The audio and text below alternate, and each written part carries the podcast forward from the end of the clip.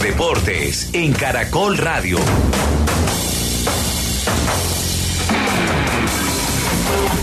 Buenas tardes, 12.33 en Colombia. El técnico antioqueño Carlos Pizzi Restrepo fue oficializado como nuevo director de selecciones Colombia Juveniles, confirmó la Federación de Fútbol. Restrepo tiene 62 años y asumirá su función el próximo primero de junio. Tendrá a su cargo la coordinación de los procesos técnicos y deportivos de los equipos sub-15, sub-17 y sub-20. Comienza hoy el Mundial de Fútbol sub-20 en Argentina, cuatro compromisos en la primera jornada. En menos de 20 minutos, Guatemala recibirá a Nueva Zelanda y Estados Unidos hará lo propio frente a Ecuador. A las 4, Argentina en la inauguración se medirá a Uzbekistán. La selección local, la selección de Argentina y la selección de Fiji será local frente a Eslovaquia. Recordemos que Colombia debutará mañana a la una de la tarde enfrentando a la selección de Israel. Fecha 37 en la Liga Premier de Inglaterra, gol del colombiano Jerry Mina para salvar un empate como visitante frente al Wolverhampton, uno por uno Wolverhampton-Everton. Gol clave para el Everton que marcó Mina al minuto 90 lo aleja temporalmente de la zona del descenso en el fútbol de Inglaterra cuando falta una fecha. Bournemouth con eh, Jefferson Lerma todo el partido cayó en casa 0 por 1 frente al Manchester United. Luis Díaz jugó 72 minutos en el empate Liverpool 1 por 1 frente a la Villa. El colombiano John Hader Durán ingresó al minuto 87. Ya a esta hora a punto de arrancar el segundo tiempo, Nottingham le gana 1 por 0 al Arsenal. Esa derrota del Arsenal significa el triunfo título adelantado del Manchester City en la Liga Premier de Inglaterra. En Italia, fecha 36 del campeonato, se juega ya minuto 78. Atalanta supera 3 por 1 al conjunto Verona, donde aparece el colombiano Juan David Cabal. En el primer gol de Atalanta participó el colombiano Luis Fernando Muriel. En Colombia arrancan los cuadrangulares semifinales, primera fecha en esta fase del campeonato. A las 5, Pasto Nacional, Paulo Paz. Hola Edward, Deportivo Pasto y Atlético Nacional abren la primera fecha de la jornada de los cuadrangulares semifinales en el Grupo A.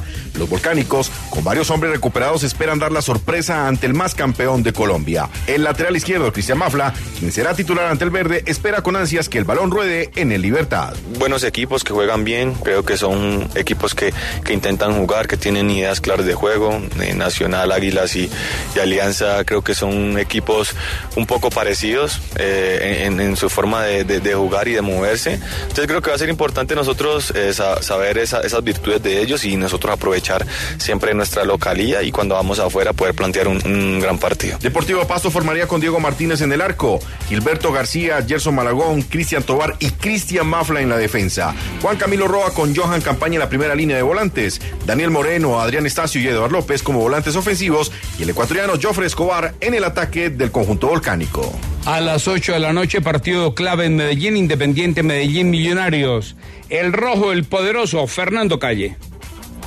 Edward, gran estreno de cuadrangulares. Tendrá Independiente Medellín, que recibe desde las 8 de esta noche al super favorito Millonarios. El técnico interino que va invicto en los tres juegos que ha dirigido, Sebastián Botero, comentó. Iniciamos con un equipo que es mucho más controlador del juego, tiene una idea más propositiva. Creemos que nosotros también somos un equipo que intentamos controlar, dominar el juego, que va a ser una disputa. ¿Quién puede encontrar mejores ventajas para poder sacar provecho de, de esa sumatoria de pases o esas ventajas pueden haber. Va a ser un partido que va a ser bonito de ver. Yo creo que para la gente va a ser muy atractivo. El Roco de la Montaña formaría con Andrés Mosquera, Jonathan Marulanda, Víctor Moreno, Andrés Cadavid, Julián Gómez, Daniel Torres, David Loaiza, Andrés Ibargüen, Andrés Ricaurte, Edwin Cetré y Luciano Pons. El partido lo puede seguir a través del fenómeno del fútbol de Caracol Radio. Más noticias con Juan Sebastián Vargas. Eduardo Oyentes, continúa el camino de Millonarios a la estrella número 16. Y será la séptima ocasión que se cruce con el Deportivo Independiente Medellín en cuadrangulares semifinales. El equipo de Gamero cuenta con punto invisible sobre sus rivales y con el regreso importante del arquero Álvaro Montero, además de eh, Bertel y de Guerra. Vamos a oír al defensor y referente del equipo, Andrés Ginás. Va a ser un partido muy parejo, eh, las finales son así y, bueno, yo creo que eh, nos gusta este grupo que sea tan parejo en la que todos los partidos van a ser muy apretados. Este nos ha aprendido, ya se sabe adecuar el partido, sabe cuándo, cuando hay que sufrir, sufre y, bueno, yo creo que eso es muy importante porque de pronto antes íbamos muy al frente y, y no sabíamos sufrir, creo que ahora somos un equipo que cuando nos toca defender lo hacemos mucho mejor y creo que nos hemos mejorado mucho. Millos formaría con Álvaro Montero en el arco, Perlaza, Ginás, Vargas y Arias en defensa, Vega, Giraldo, Castro, Macalister Silva como volantes de adelante, Leonardo Castro y Fernando Uribe. Todas las noticias y novedades de la jornada del fútbol aquí en el fenómeno del fútbol en Caracol Radio. El presidente del Real Madrid, Florentino Pérez, confirmó la continuidad de Carlo Ancelotti para la próxima temporada. Se descarta cualquier opción de ir a dirigir a Brasil. Hablamos del Giro de Italia, nuevo líder, Tatiana Rodríguez. El alemán Nico Denz ganó la etapa en la competencia desde la fuga. El corredor del Bora lo hizo tras vivir un intenso sprint con Derek G y Alberto Betiol. Fernando Gaviria hizo una buena estrategia con su equipo, el Movistar Team, al meterse en la fuga del día que tuvo 29 corredores. Pero a falta de 40 kilómetros para la meta, el grupo de escapados se rompió y el colombiano quedó cortado en el cuarto grupo y cruzó la meta a más de tres minutos. La noticia del día fue el cambio de líder. El británico Geraint Thomas le dio la camiseta rosada al francés Bruno Almirail, que portará el maillot en la etapa de este domingo. El corredor del Grupama llegó a 53 segundos del ganador y el grupo del ex líder Thomas lo hizo a más de 21 minutos.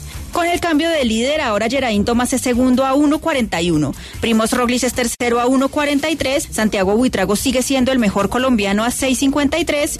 Y Einer Rubio se ubica en el puesto 18 a 11.04.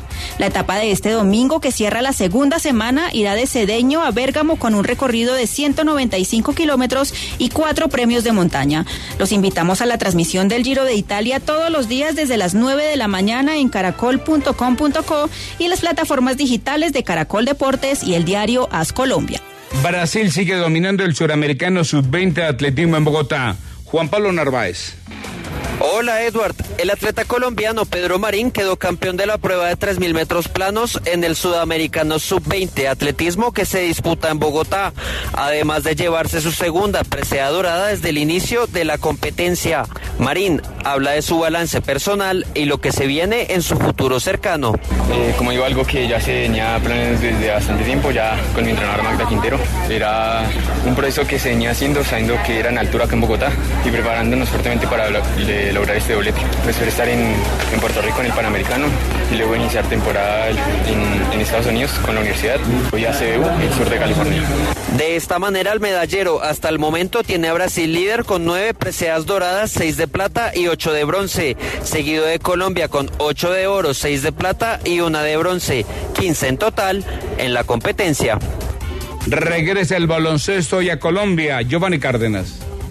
En el día de hoy arranca la segunda vuelta del torneo profesional de baloncesto en Colombia, con interesantes partidos desde las 5 de la tarde 35 minutos en el Coliseo El Salitre de Bogotá. El equipo del Parche Piratas recibe a Búcaros, ambos están con 14 puntos en la conferencia A. El entrenador de los capitalinos, José Tapias. Cuatro juegos en casa, tres victorias y una derrota, creo que es un balance, digamos, positivo. Sin embargo, ahora viene lo más fuerte.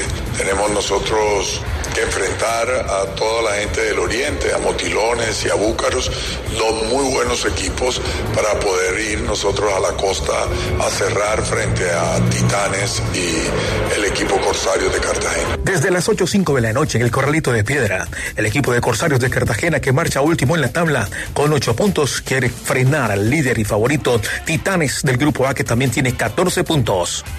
Finalmente, Nicolás Mejía, el tenista bogotano, logró un cupo a la cual de Roland Garros tras el retiro de Malin, eh, Mejía, que ocupa la posición 235 en la ATP, fue eliminado esta semana en primera ronda del Challenger de Túnez. 12.42, seguimos en Caracol Radio.